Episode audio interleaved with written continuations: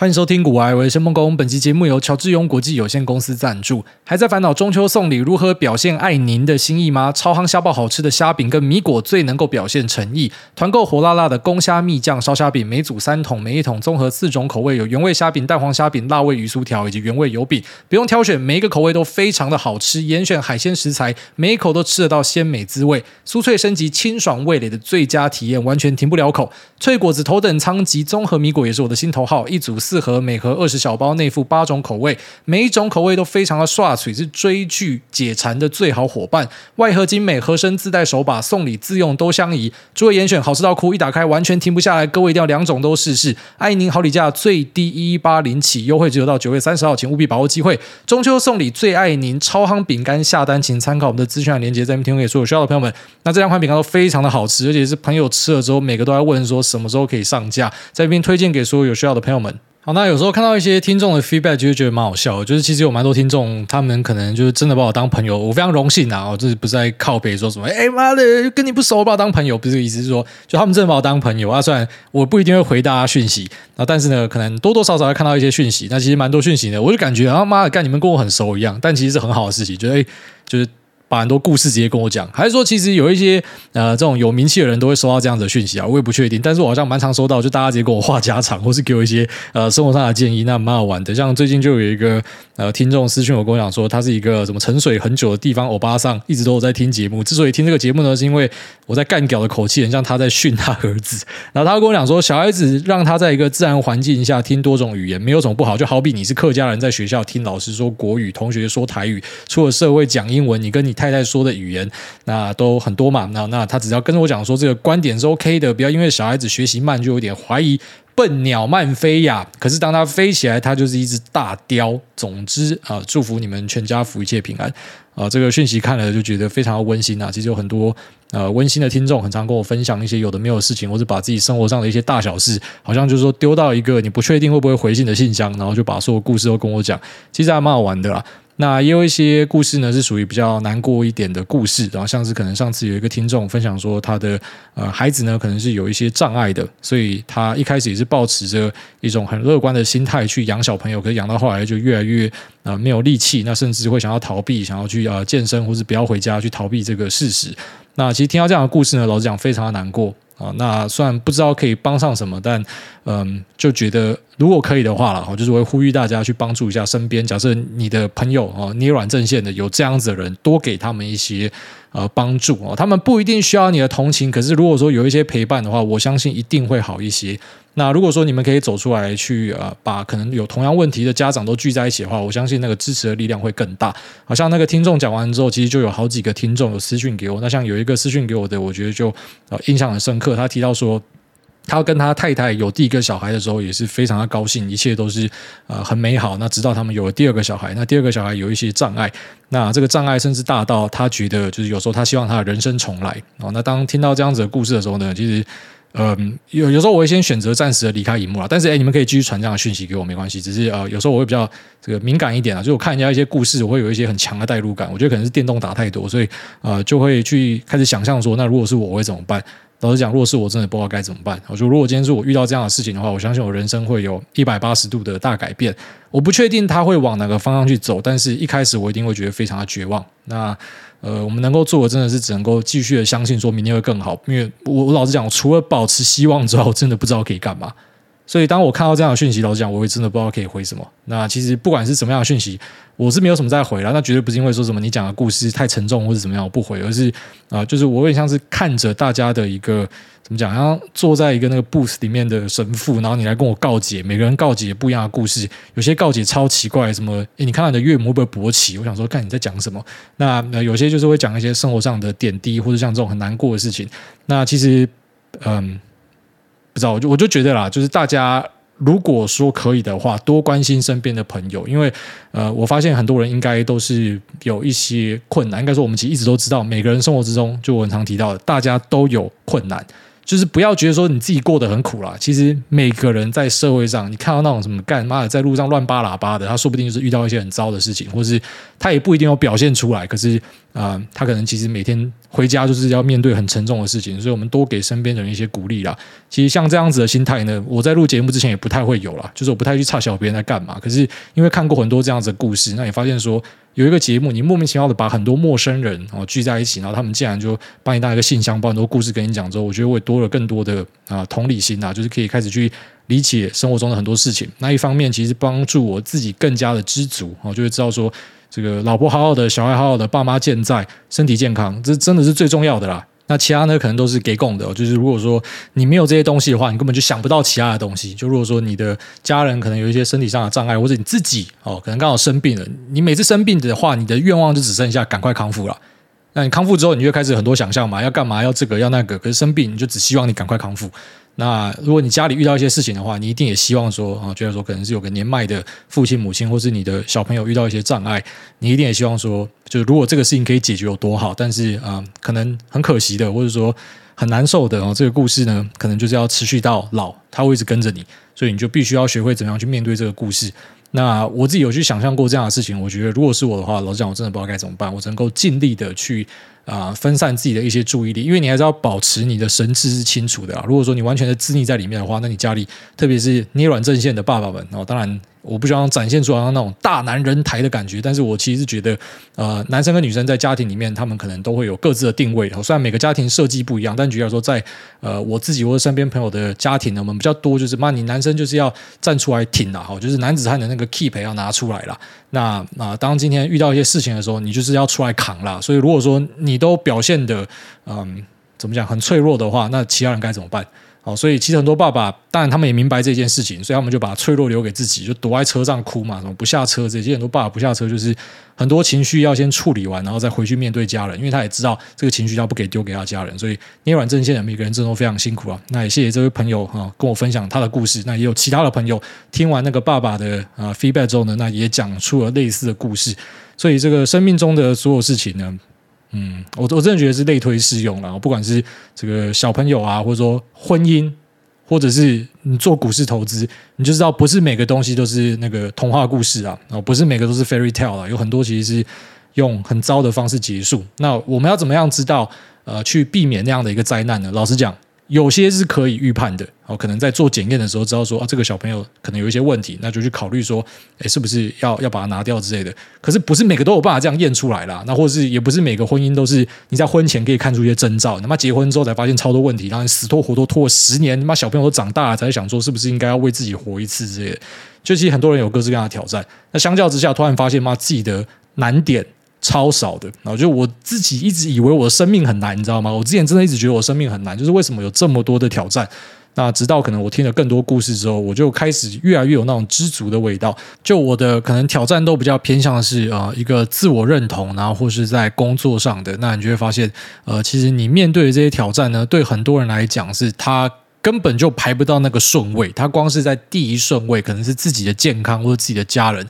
他就卡住了，他根本没有那个余力去想说他工作还是什么其他什么小是怎么样。我说啊，他爱我，他不爱我，干他妈自己就是一个这个破病仔，所以他他连可能好好的走路都没有办法。然后呃，你的那些烦恼对他来讲是一个非常奢侈的烦恼，他也希望他有那些烦恼，就是来交换他现在的烦恼。那当然，分享这个不是要跟大家讲说，你知道，就是有人比你苦啦，所以不要靠北，不是这样啊。就是每个人其实都有他会想要这个出来靠北一下的东西啊。所以生命中的每个人，你遇到每个人，就要去想象说，他们可能都有啊、自己很难受的一点。所以我觉得我自己也。多了蛮多同理心呐，就像说可能在路上比较不会这么容易暴怒，可以开始懂妈妈讲的一些事情，什么啊、像之前在路上开车，因为讨厌开车嘛，那可能就像说有人要超车那边逼车，然后冲来冲去，你想说干是这样，你家死人是不是？你是要赶回去出殡是不是？以前都有这样的想法，然后可是我妈就会讲说，你怎么知道不是人家老婆要生的，或是可能他家里有急事？就你现在开始会往那个方向去想，你知道吗？就不会去想说每个人都是邪恶的，反而是想着就是可能每个人都有他可怜的地方啊，那或者是。可能在面对自己的一些朋友跟啊、呃、一些路人的时候，你会多更多的嗯，不知道就同理心吧。我觉得可能跟自己有小孩有关系啊。那听很多故事有关系，就是这些东西让我更像一个啊、比较有情绪的人呐、啊。其实我觉得是一个蛮好的事情。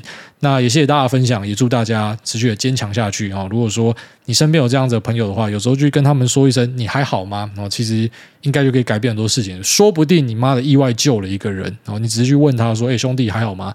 说不定就救了他，因为其实像这种独自在面对一种那种基本上是看不到终点的，呃，那种灾难的人呢，他们有时候缺的并不是说什么他生活真的快过不下去，他饿死或什么，是精神上的那种磨难哦，让他觉得说，到底我每天这样子在干嘛？那如果说有人可以帮他抽离一下，不要让他每天一直重复的，好像一直在做同样事，因为他已经离不开那个圈子，他必须要重复这个事情，直到。那个问题结束，那个问题可能是要持续非常久的一段时间，所以如果有朋友可以帮他暂时的抽离出来，其实我觉得是非常好的。所以，嗯，就在那边算是呼吁一下大家，因为我想想，我觉得我要怎么样去帮助这些人？那我觉得我能够帮助到，就是不知道如果你身边有朋友是有类似的挑战，他的家人、他的朋友，或是他的健康，然后他的小孩啊，可能有一些问题的，就有时候去问一下他们啊，然后可能他们回答你也不一定会回答得很好，因为废话他妈他情绪一定是很差嘛。他、就等于说，你去帮忙他分担一下，你问一下，可能就会改变很多事情。那像这样的东西也有发生在我自己的身上，就是可能啊、跟一些很久没有见面的朋友们哦，稍微聊了一下，然后你就发现说，你讲的一些话，然后人家觉得哦，这个是一个浮木，或是让他重新找到一些生命的方向或什么的。干这个事情他妈从来都没有想过，你想说干，我只是随便跟你聊一下而已。所以不知道就多伸出一些援手吧。然后这也是我自己希望我可以在接下来多训练自己的啦，就是可能。嗯，对啊？就多关心一点身边的人啊。可能是因为我看很多大家的私讯之后，我越来越有这样子的感觉，就发现说，其实你本来对社会上的很多人是充满敌意的，不知道为什么，我就是这样的人啊。然后现在就比较不会有那一种敌意了，反而是觉得，嗯，就怎么讲，我们把自己做好了。那如果可以的话，就稍微的去帮忙一下别人啊。这个可能大家会过得更好吧。我也不知道这个目的到底是怎么样，或是可以达到什么样的东西，不知道。但是我初步想到的东西是这样啊。那稍微跟大家提一下，大概这样子。那接下来进入市场话题，大家最近刚好注意到消费电子变得非常的强哦，在台股这一边，那美股这边我目前是没有注意到什么特别明显的趋势啊。那在台股这边，就是消费性电子好像是说整个妈的火起来了，那甚至开始有一些新高股的出现啊，那一些呃消费性 IC 哦，像是联阳哦，靠北那边创新高啊，那 PMIC 很多表现也都非常好。那那包含说大型的晶片晶圆厂哦，其实也都开始有一些动作。那这个是还蛮意外的哦。就算我自己把钱趴进去消费性，但是看到这样的状况，我也没有办法出来跟大家讲说看吧，I told you so。我知道很多人会喜欢这样，I told you so。但是嗯，不知道可能就是我是比较废的人吧，我就会觉得说这个叫赛道了，因为。我看的故事是那样子，所以如果那个故事没有发生一个新的变化，我就不会出来凹说，你看吧，那这个故事发生变化，就是你不知道就说不知道，不要硬凹说知道。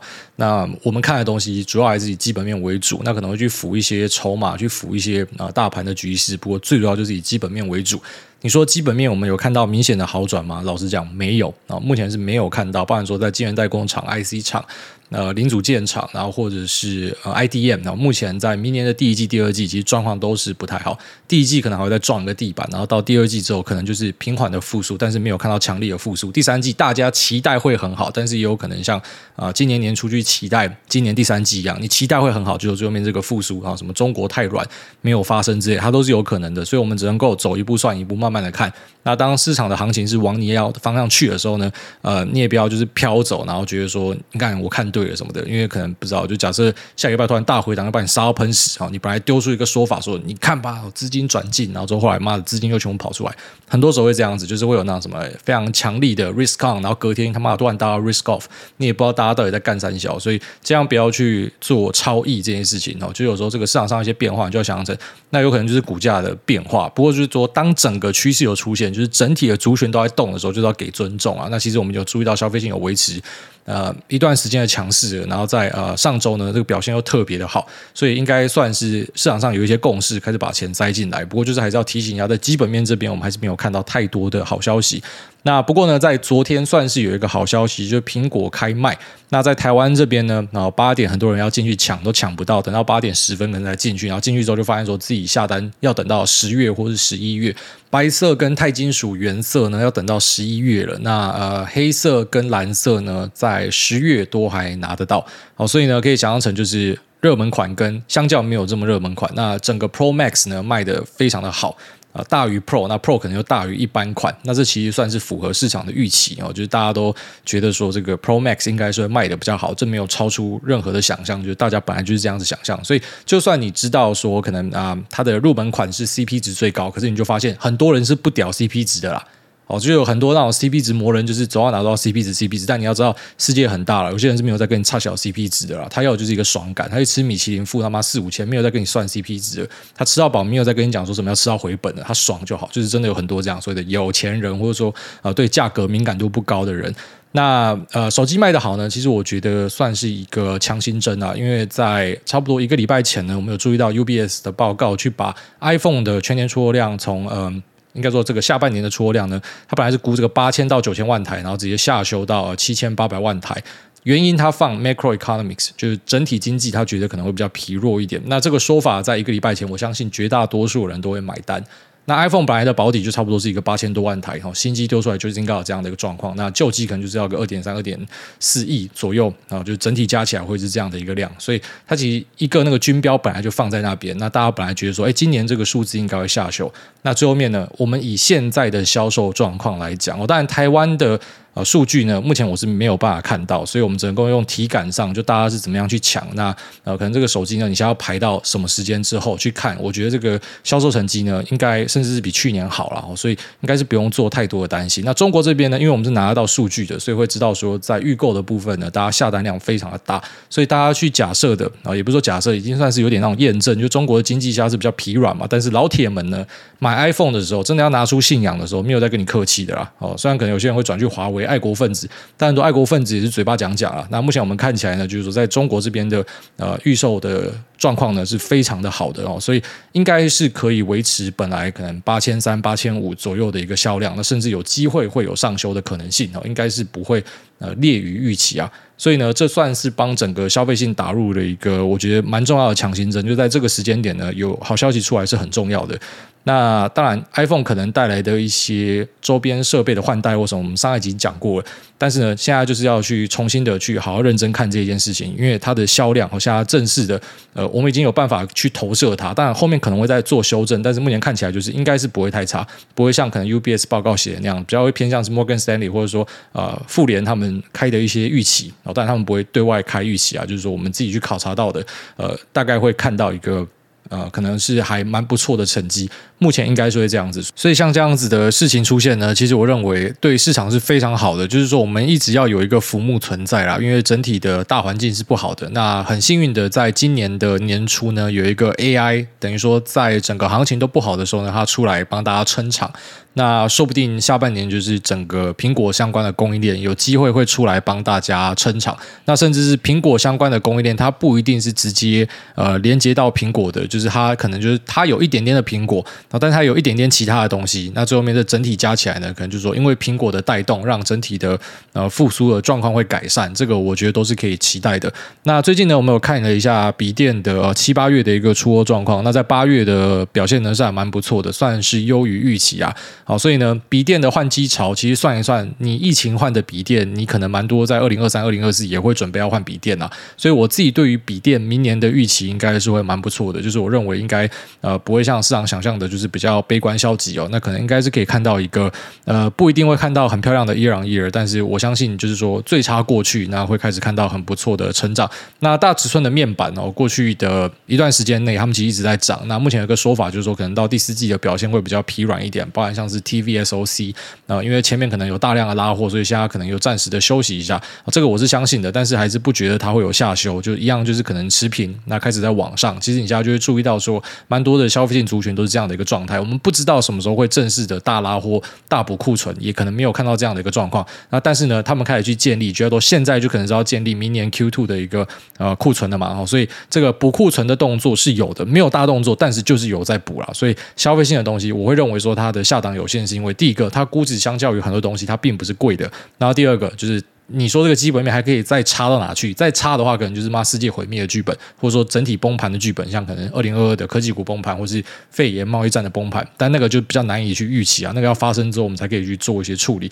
所以呢，我们还是会去紧盯，可能用基本面的方式，然后来回推这个呃股票。哦，当然很多人可能是靠感觉，但是为什么我们会这样做？是因为呃这个方法必须要是一个可以复制的方法。所以如果说，假如说你这个节目听久，你就大概知道我的方法是怎么样。然后像我在做这个 AI 的预期的时候，虽然那个营收可能很多到现在才出来嘛，跟你就知道说，我是在两三个月前、四五个月前就跟你讲说，我觉得这个营收会怎么样，就是我是有一个预期，那我才去做它，而不是我去想象什么啊，跟你讲 AI 他妈的要统一世界。因为其实老实讲，我们身边有些股友，他就真的是比较偏向这样的一个做法，也不是说他们错，因为他们也会赚钱啊。不过他的那个做法就跟我差很多，他们就比较偏向说啊，这是趋势，然后他们就是开口闭口就跟你讲说这是趋势，他们也没有数字或什么的，但不重要。一般这种人他一般赚的比我们这种妈傻傻在那边算数字的更多。好，不过就是说，你要找到自己的方法啊。我的方法就是，我要有数字，我才可以嗯。就要说支撑我有这个信仰，可以把更多的钱打进去，因为每一笔钱都不好赚啊，所以不会想要呃在那边随便恶搞。就是如果说我不是有够多的把握，或是不是说已经拉出成本很远的话，我根本不会在那边跟你乱加嘛。所以我最多就是打进去，但是你说我要一直去追价，我甚至要上杠杆，我都跟你讲说我不太敢。那除非我看到就是之后真的有明显的好转的现象，但是如果只是单纯去赌一个打底，要去梭哈，要去拼的话，这我是比较不敢的啦。然后所以我的一些说法可能会跟啊，就像说你身边假设有一些强者朋友，或者你自己就是强者的话，可能跟你的说法不一样，那就是。我们互相尊重啊，因为其实每个人他怎么样去看这个市场。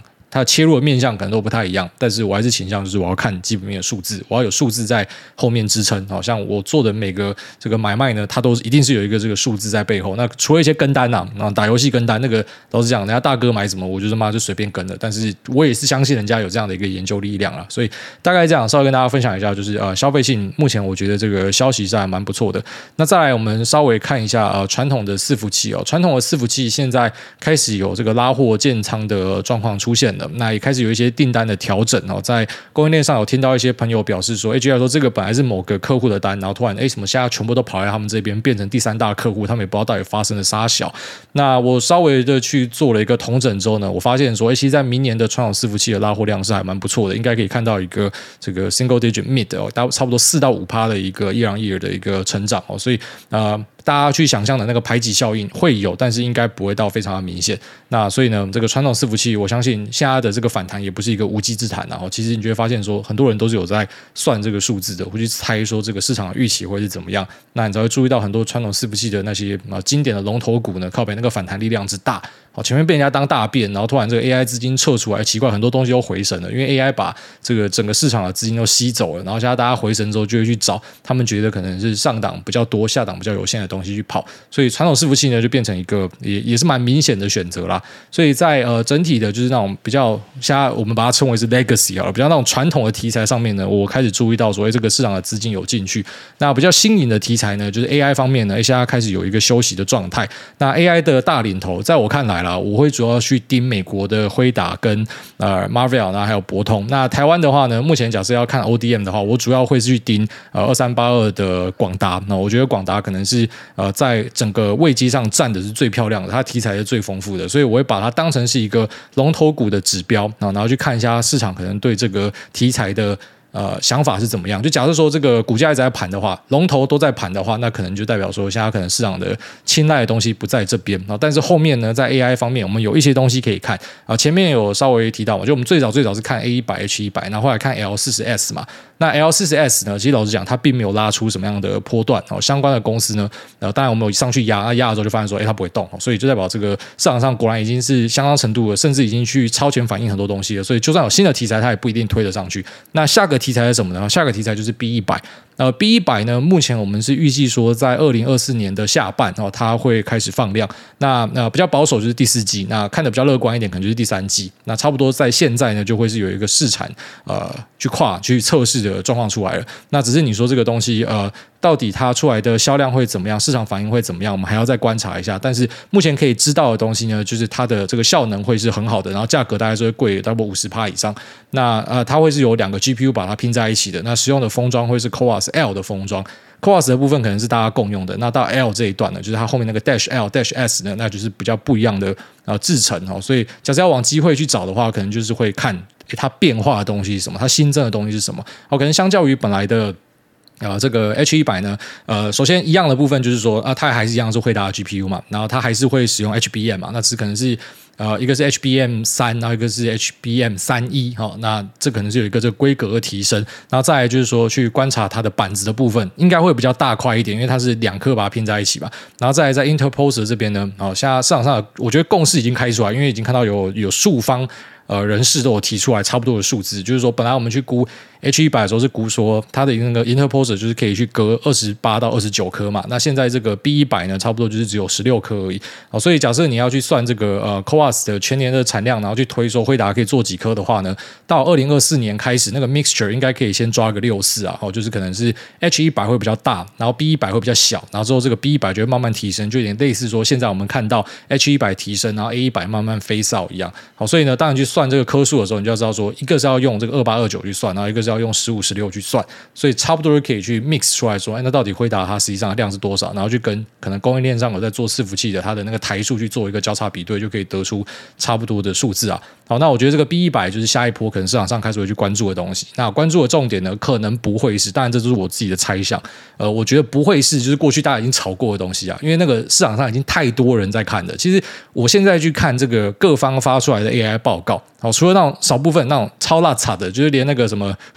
就是辉达的 HGX 跟 DGX 都还可以拼错的啊，然后或者说它的那个代号什么 B 一百、B 一零二，然后还有两个不一样的版本，然后都可以写错的，这个比较少见，这个旗下真的是比较少见。那大多数呢，其实已经已经都可以完全的拼凑出呃整个就是 AI 伺服器的样貌。其实这个东西在过去的半年可能我们有一些优势。但老实讲，现在我就会讲说，我不觉得自己有太大的优势，因为市场上太多人都知道了。所以，既然太多人都知道的东西，那大家都知道这些公司在做什么，你觉得这个上档的肉还有多少？就还有谁还没进来啦？简单来讲就是这样。所以我比较倾向去想说，我会去避开那些，就是我知道他本来就是受贿的东西，因为这个是前一代他也受贿。我会去找那些他可能在前一代他没有受贿，但在这一代他会受贿的。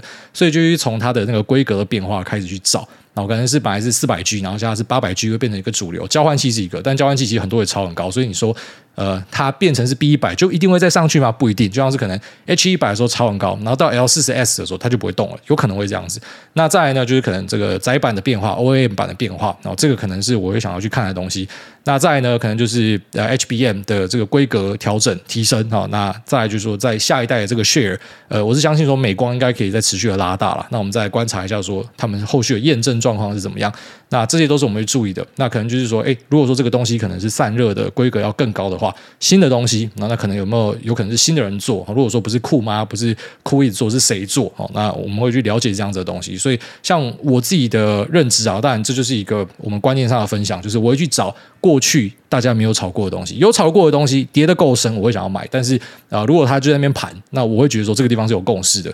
哦，就是你要去理解那一种感觉，就是可能我们在啊、如果说一路都有听的听众会知道说，我们前面在讲 AI 的时候，是很多人会讲说那鬼扯嘛，他根本没有单嘛，什么小的，然后现在开始看到营收获利出来了嘛，哦，还没有完全开出来哦，但是开得出来了，大家就信了嘛。那信了之后呢，这个地方反而就是我们不要玩的地方哦，所以这个股市本身，我觉得是一个嗯，我们把它用简单一点的方式讲啊，就不要想象成这个市场上有他妈一千只股票，就想象成只有三只股票了啊，那我们一百个人要来玩这三只股票，我们要去比赛。哦，要去做这三只股票，只有三只哦。那这三只股票呢，当然他们就是公司嘛。那公司有它的呃这个起承转合嘛，各式各样的变化嘛。那有些人是长线投资者，他放而不动啊。有些人呢，他就是要去拼短线的嘛。好，所以就要说，我知道这三家公司的好消息会开什么时候？你觉得大家会傻到等好消息开才跑去买吗？不会，就是一定会开始一直往前预判你的预判，甚至要故意买在最烂的时候。所以呢，你就会发现呃很多的变化啦，那不是很直觉的去做联想哦。你会发现很多刚进市场的人就要说，他看到 iPhone 哦刚出来哦，那看到它是规格提升，赶快跑去买概念股。你马上就发现，就如果你是老听众就知道，你这样做完全不 work 哦。你可能会意外赚到钱，因为大多头什么都会涨啦。然后但是呢，就是长期来看应该是不太会赚到钱，因为你太慢了，你真的太慢了。那大家会开始往前去猜，那即便有时候猜错。没关系，看猜错那股价还是先翻倍啊，猜对啊，那一样可以赚钱。那个就比较那种偏怎么讲，然后玄学命运的部分啊，有时候真的是那种错的东西反而涨比较多。不过呢，就是尽可能的你要在市场上找你的优势啊，这也是一些大哥一直在跟我提醒，那我都一直把它放在心里面。就是你的优势到底是什么？你你到底在市场上你赚钱的根据是什么？你是靠什么在赚钱？呃，你是靠你的资讯吗？还是你是靠看人家的筹码？还是说，对吧？你就短线超强、超会敲之类？你到底是靠什么？你要先找到你到底是靠什么了。那像我们就是以基本面为主的话，你就要知道说你要时时的维持是领先的。那并且你就要好好的依赖你这个 edge，就是不要乱改。然后就在说，像在这个消费性的部分，呃，因为你就是没有看到很好的数字，所以你就没有办法上杠。但是 AI，因为你已经看到，所以你就可以勇敢的去打。类似这样，就是当你不确定的时候，你就不要恶搞，你要尽量的维持在你的那个能力圈，那个就叫能力圈呐。哦，所以这边稍微的额外跟大家分享一下，因为可能很多人觉得这个投资很困难，但是老实讲，有时候又不觉得投资很困难哦。引用一个猛男的说法，他说：“其实投资哪有什么难的？那个就是公司，公司都会去赚钱。你们好好报好，其实你最后面都是会赚钱。那这当然，如果你你在过程中你想要抽插，你想要弄的。”要非常注意，不要大赔哦！不要大赔是整个市场里最重要的，因为赚的你你放进去，你放大盘你都会赚。但是如果你遇到一些毁灭性的大赔，你压一些股票，你腰斩的话，你要再站回来就很难。所以尽可能的不要大赔，然后找到自己的优势，好好的去耕耘它。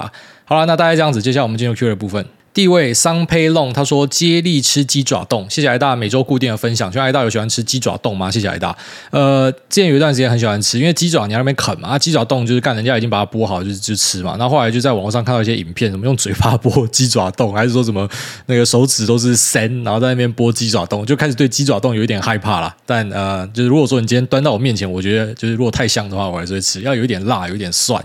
好，下面这个山上的美猴王他说留言测试四，嗨，股癌前几集有问到到关于侄子。因为朋友关系转去玩机车，那最近居然买了二手的黄牌车，没想到交货第一天就在快速道路抛锚了。开始打工之后还车贷，发现时常出门上课的时间居然比我上班还要晚。他未成年没有驾照，我搞不懂的是为何他妈会同意他这样子做？我怎么看都是过度溺爱了，还是我有其他没有注意到的？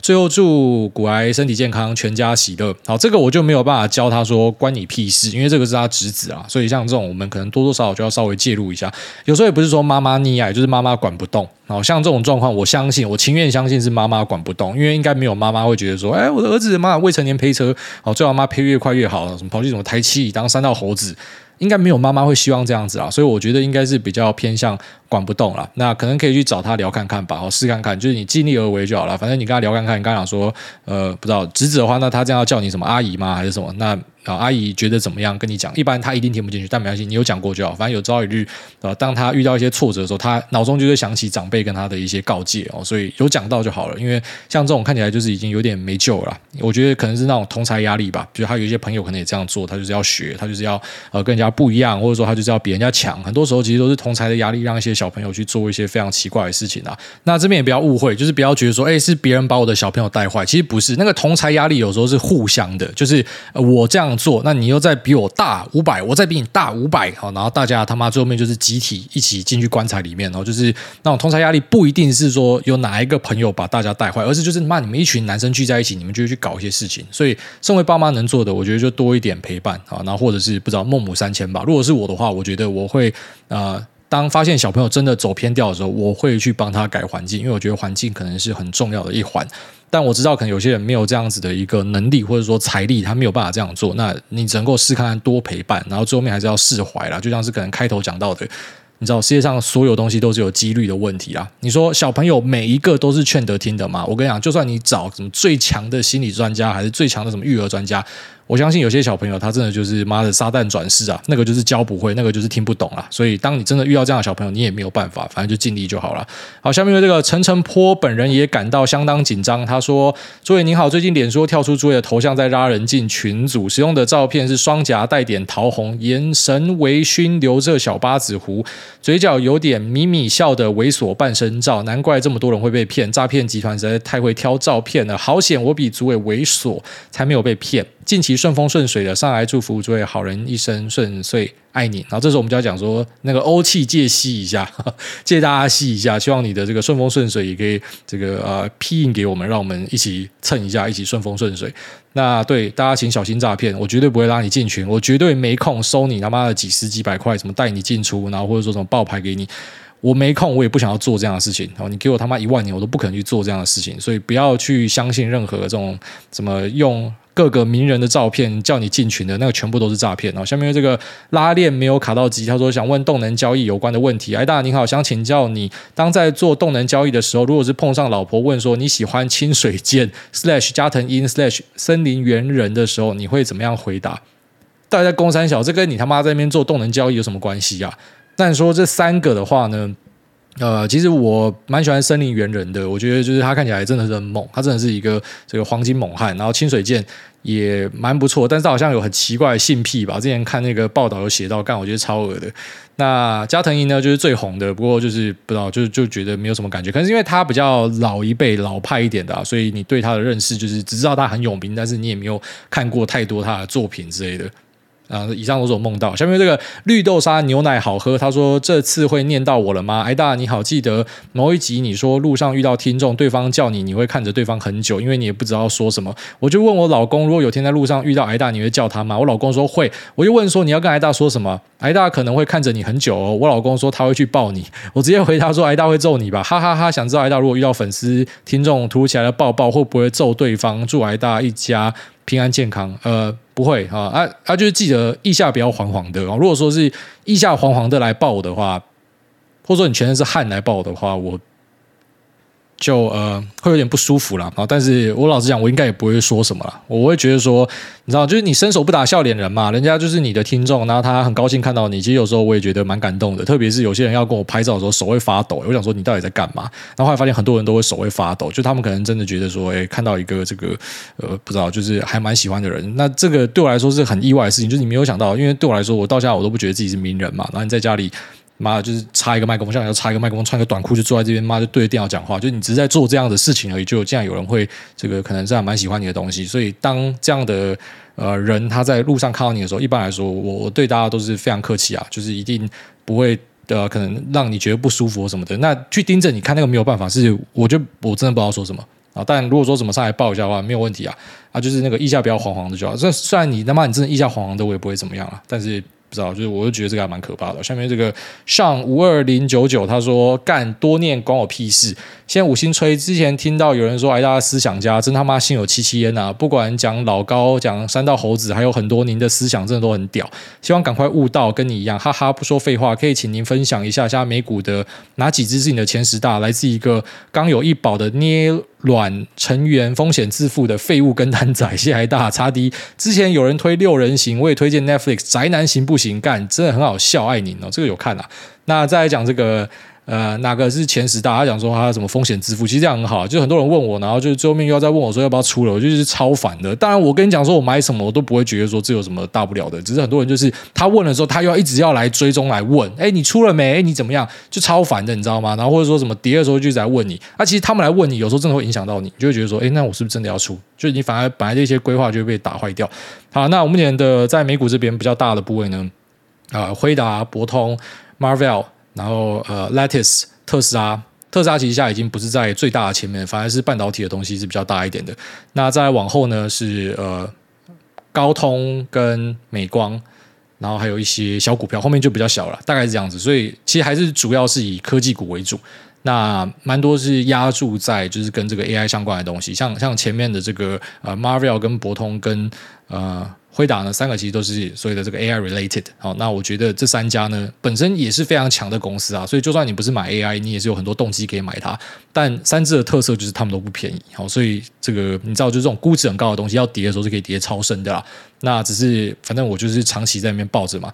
那辉达我自己已经吃过两次的腰斩，我已经。跟自己约定好，我不会再吃第三次的腰斩哦。所以假设嗯，下次有什么跌破颈线之类的，我就出掉。就我出场会看一些技术面的东西出来。啊。那买进还是以基本面为主，大概是这样子。好，那最近有买那个呃，Celestica，就是在帮。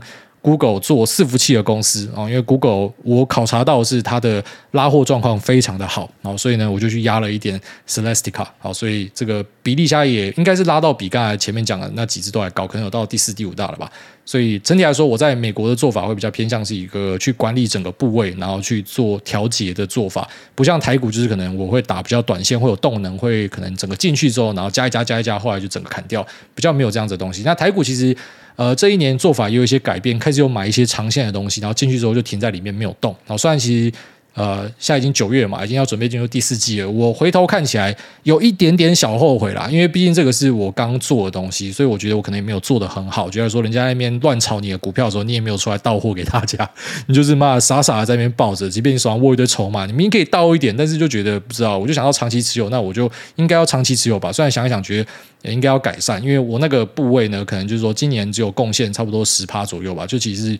不好是劣于大盘啊，那当然我自己做的部位就是直接是屌干大盘嘛，只是呃你去试一个新东西，我觉得也不要给自己太大压力啊，因为我才刚试一年嘛，然后我就发现呃目前是劣于大盘，希望可以好好的改善那个 portfolio 的做法，因为那个 portfolio 就是比较长线的，如果可以做起来的话，我的生活会变得更轻松，我就不用整天在那边追这些消息或什么的，然后不用整天去看这么多的资料，虽然我也不确定就是真的。一到那个生活，会不会我反而不习惯？说不定看这些资料其实是我的兴趣，但是我家都会觉得我看这些资料其实我是为了赚钱。那如果我可以有轻松一点的方式赚钱，那谁不要？好，甚至就是其实老实讲，现在把所有东西全部一键清仓换去大盘，你一样可以就是生活到老啦，只是。不知道，就是你可能会怕无聊吧，所以我自己也在试着学习跟调整啊。那一样，我跟大家分享的，呃，可能我在看的东西，你就你就参考就好。你要知道，其实我们不是什么今天才开始做股票，你知道，很多人可能就啊，觉得说要听完这些一键跟单，然后之后连续呃两个月大回档，然后说什么什么我害你套之类的。我不是今天才买这些东西，这都是好几年了。好，那有些是新增的啦，不过就是你要知道，其实我的那个周期在美股是不会这么短的，所以。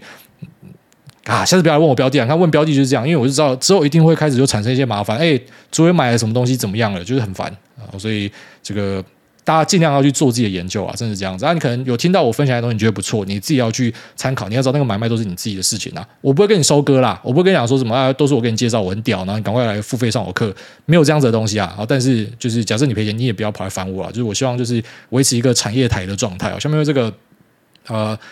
L 先生应援团他说留言被吃再来一次，艾大安九月十五号是我先生的生日，他是你的忠实听众。我们吃过平遥 Coco 和辣起司，挂号实在太辣了，也买过叶配的产品。每集节目他除了会重复听，还会做重点整理，请艾大帮忙对他说赖大壮生日快乐，莫忘初衷，不论是对工作还是对我的爱，记得多抱抱我，紧紧牵着我的手，白头到老。谢谢爱的爱您啊、我也爱您。呃，那就祝你们两个白头偕老了哈。那这个老婆真的是非常有心呐。那呃，谢谢你们喜欢我喜欢的东西，那也谢谢你们喜欢我的分享啊。下面这个，请叫我马铃薯教授加博士先生。买保险，爱大你好，最近认识一个卖保险的女生，长得蛮普通的，但她每次都叫我宝，真的很晕。我听懂了，干白痴哦！下面这个徐蛮他说：“喵喵喵汪汪，新爱您运动，爱大爱您，就爱大观察那些顶尖交易人或是地方猛男，挂好手上刺 Baby Shark 的不算猛男，顶多算顶尖交易人，没有也不是顶尖啊，就啊、可以可以生活了。然后他说他们共同的特质有哪些？在投资上的心理素质是不是都很好？最近在思考那些很顶尖的人，每天都在继续的精进自己，总觉得不知道。”什么时候自己才能够追上他们的一半？都想跟大盘说我不想努力了。那另外诺亚有幼稚园读了吗？有这次的事件，现在是不是开始找小学了？祝诺亚早日睡过夜，爱您。呃，如果说要讲共通的特质的话，我觉得就是抗压性吧。然后非常的努力都是必备的。然后再来就是可能都有一点精力旺盛，然后在自己专注的东西上面可能都做得非常的用力。啊，但是呢，在个性上，我觉得也是有蛮多的差异。就是说，心理素质都很好，这个应该是真的。啊，但是特质呢不一样，就是有些就来说非常懂生活啊，每天都可能会跑出去玩、吃个饭，怎么一起打个球什么的。那有些就是像我自己啊，我跟我身边的一些朋友，或者说我会把他们称为是大哥的。所谓大哥，就是说他带给我很多体会啦。那个钱当然很大，那是一环啊。那当然，另外一部分就是说我真的觉得他们在教我，他们就是我的老师。那叫老师很奇怪，所以我就叫大哥。那我们这一群呢，我觉得就比较偏向是股票宅男，就是真的很多在做研究呢，或者是说，呃，他研究的东西不一定是基本面，他可能是比较偏向筹码跟量化的。反正就是，呃，真的是对这个市场本身充满热情，像是在玩一个游戏的人。我的身边的我觉得比较像是这样子，但是其实圈子是很大的，有有不一样的人，有些可能就是他们是比较呃热衷于可能去公司探访哦，很常去公司，那车子开下去，然后到处找人家聊天，认识了很多的。的这个公司的高层哦，那当然这不是全部就讲内线，都会联想就是内线嘛，其实不是，就他对产业本身超有兴趣，他妈直接一刀杀进去去啊找人家谈话或什么的。但像我们就会觉得跟人家讲话是很消耗体力的事情，所以就靠研究的方式，然后可能最多打打电话。那有些人可能就是比较偏向横向的，就是他可能尽量的去把很多的资源聚合在一起。啊，他就是一个聚合者。那这样的人一个共同特质呢，就是他们干酒量都超好，超会喝酒，然后社交能力量非常的强大啊。那也有是有这样子的人，那这些都是广义上的所谓成功分子啊。所以你会发现说，就是成功的路呢。其实还蛮多条的哦，那条条大路都可以通罗马哦，大概这样子。那再来讲说，呃，这个幼稚园跟小学，其实我经历了这次事件哦，因为我讲嘛，本来是在朋友的车上，然后开始发现说靠北，原来这个圈子这么深嘛，然后后来开始去呃去使用一些方法啊，然后去找一些人交流，然后稍微谈了一下之后，我觉得我现在有收敛回来。就是我的那个 FOMO 情绪很快就被压制住了，我就觉得还好啦，这应该是我那个工作上的训练，就是我比较可以去控制这个可能在工作判断上的情绪啊，不是说什么跟人交往的情绪，那可能比较难对我来说。那呃，工作上的这种情绪比较好去调整哦，所以就不会整天那边 FOMO。我现在其实是看比较开。